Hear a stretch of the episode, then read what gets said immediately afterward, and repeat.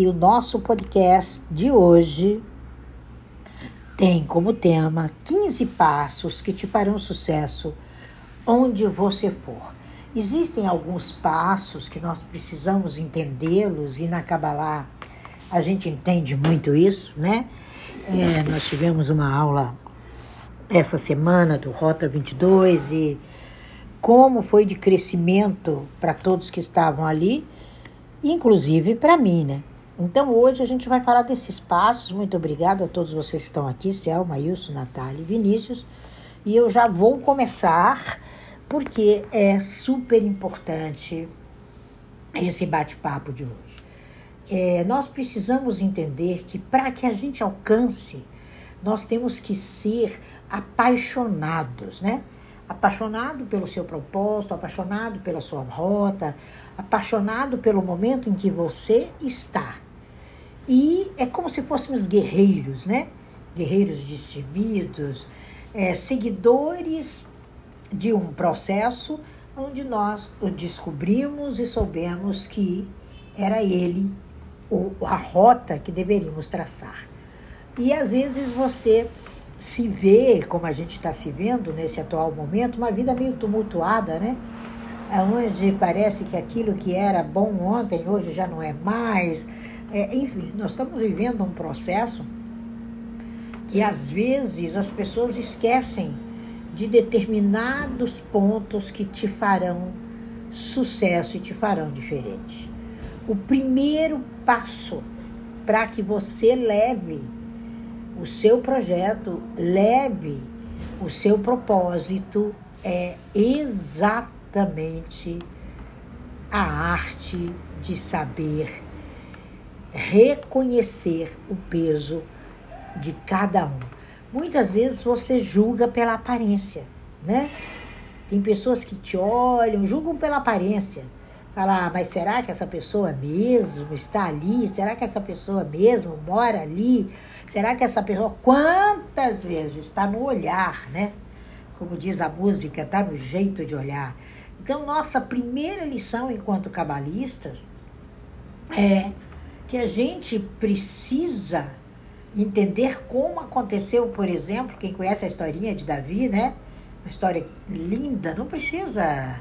Cabalá não é religião, mas Davi, quem é que nunca ouviu falar do rei Davi? E a gente sabe que teve um profeta que se dirigiu à casa do pai dele para instituir e ungir o futuro rei de Israel.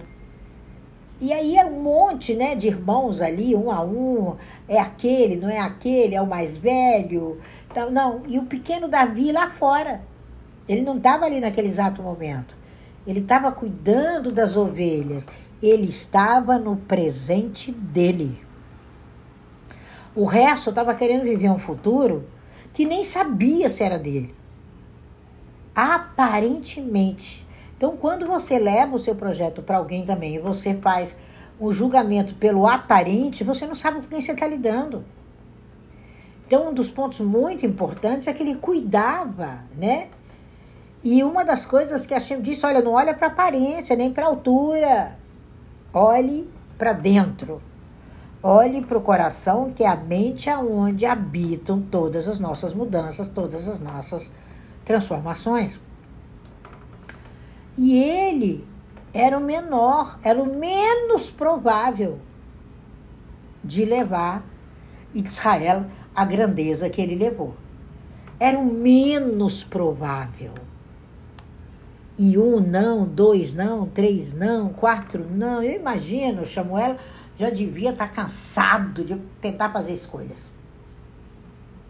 E aí ele era o que aparentemente não daria certo. Então, em todos os nossos casamentos, em todos os nossos processos, o primeiro passo é esse: é olhar o interno, olhar o que está diante de você e vislumbrar o que ele será no seu amanhã. Outro ponto muito importante para o cabalista não é porque ninguém fez isso que quer dizer que não pode ser feito. Não é porque ninguém criou um método que não pode ser criado. Não é porque ninguém foi além, né, que você não pode estar indo até ali, né? É, e outro ponto, eu tô, vou usar um pouco Davi hoje, né? É, ele foi aclamado sucesso, conta a lenda, né? Num translation para o português, por causa daquela arminha que mata passarinho, com algumas pedrinhas. E eu tenho certeza que às vezes você está com essa arma no seu bolso. E aquele gigante ali, né? Que todo mundo teme, que ninguém tem coragem de levar o projeto, ele não imagina que uma daquelas suas pedrinhas é a pedra que ele precisa para coroá-lo no sucesso, né? Até o rei Shaul tentou falar para ele, oh, bonitinho, não vá não, não enfrente não, você não tem experiência. Aí vem a, é, o, o ponto importante, mas não é porque ninguém fez que eu não vou fazer. Eu posso não ter experiência, mas eu tenho um método para alcançar resultado. Quando ele percebeu que ele foi o único, o mais notável, e que poderia bater com uma pedrinha bem dirigida, ele não olhou o tamanho, a enormidade daquele gigante. Quanto maior o desafio, mais fácil de você alcançar o alvo. Ele falou: Poxa, ele é tão grande que não tem como eu errar essa cabeça desse camarada aqui. Não tem como. Então, quando você se vê diante de uma montanha, não se preocupe. Foque e saiba que você tem o poder de escalar. Essa é outra fonte grandiosa da escola de Kabbalah. Então você veio, né?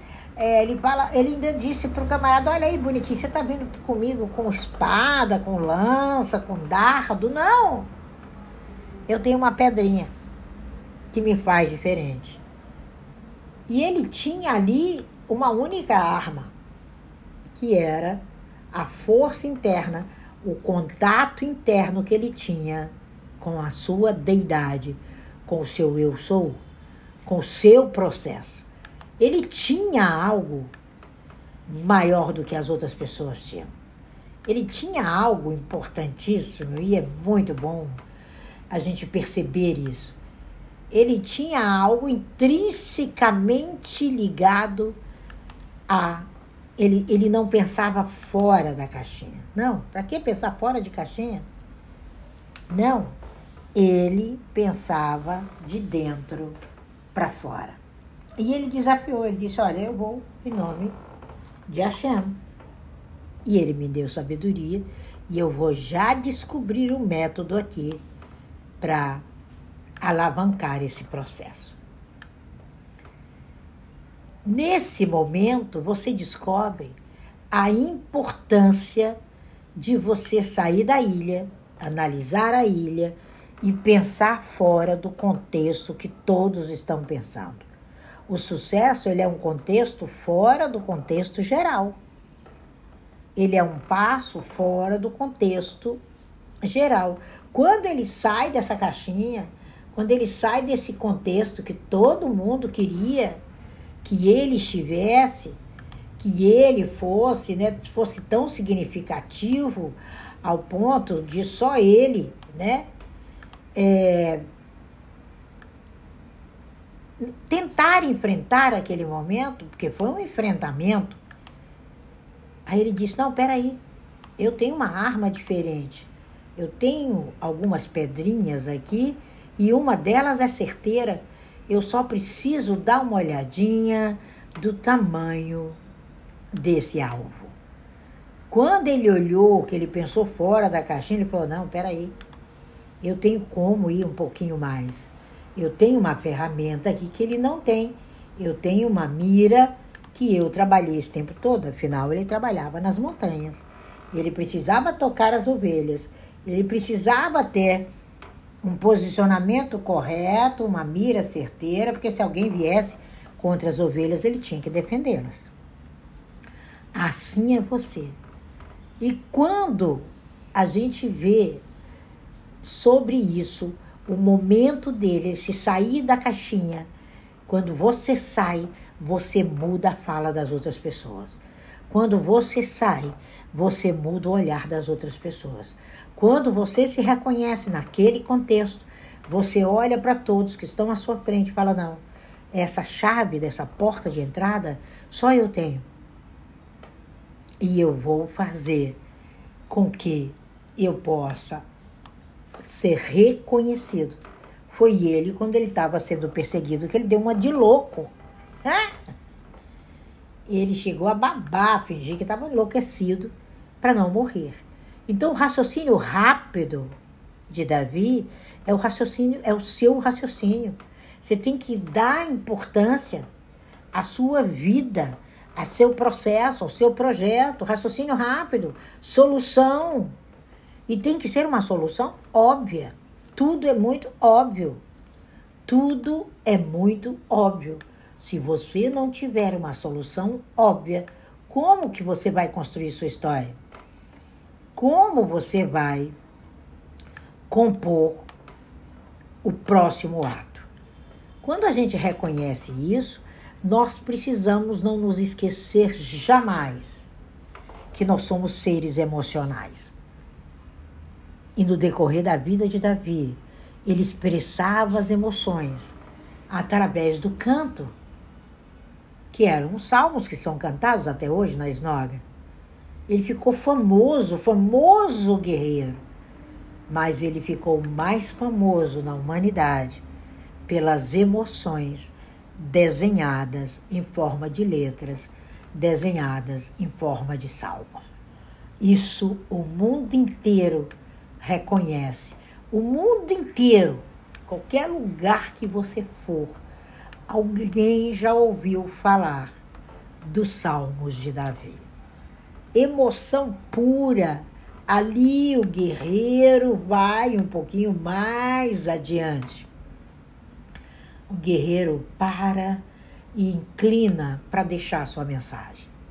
E se você, no decorrer da vida, se não expressar para a humanidade a sua emoção, o seu sentimento, você para no meio da estrada. Quantas vezes você está no meio da estrada? Quantas vezes você está ali? Às vezes a gente vê a foto de uma pessoa num determinado lugar, principalmente Insta. Eu falo, gente, ela não está aí, essa foto não é ela. Isso aí é ego, não é, não é, não é. E você precisa entender a importância disso num dos passos de sucesso. Outro grande passo decisório, talvez eu fale mais três só. Pegue a estrada. Pegue a estrada. Você tem que pegar o seu caminho. Quando Davi atravessa, né? O deserto, ele desesperado, com medo ali de ser morto, né? Aí a gente ouve aquela história de Shaul, né, querendo matá-lo. E aí ele se esconde na sua caverna. A sua caverna é tão importante às vezes que você passa até despercebido por aquela pessoa que nunca te valorizou. Então é melhor você passar despercebido.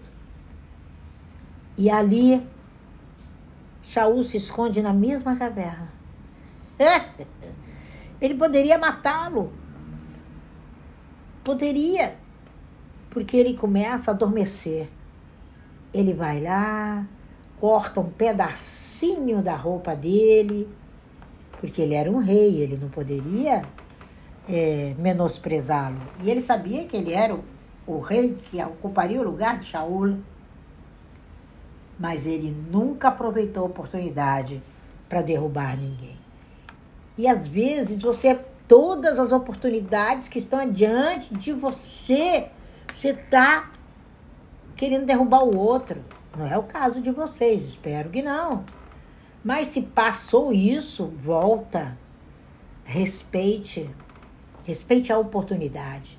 Porque se você não souber fazer isso, e as circunstâncias levam muito a isso, né? Processo de vingança, me prejudicou, né? Aí você se aproveita, vem o outro, ainda alimenta, né? Porque ódio é tão fácil de alimentar, né? Aí você perde a batalha. E você não vence a guerra da moralidade. Nós temos que vencer essa guerra. É uma guerra interna, essa guerra da moralidade. E esse é um dos pontos fundamentais para você pegar a estrada. Você não precisa destruir ninguém. Ele pode estar na mesma caverna que você. Mas só você, respeitando e seguindo a sua batalha, vai poder vencer essa guerra.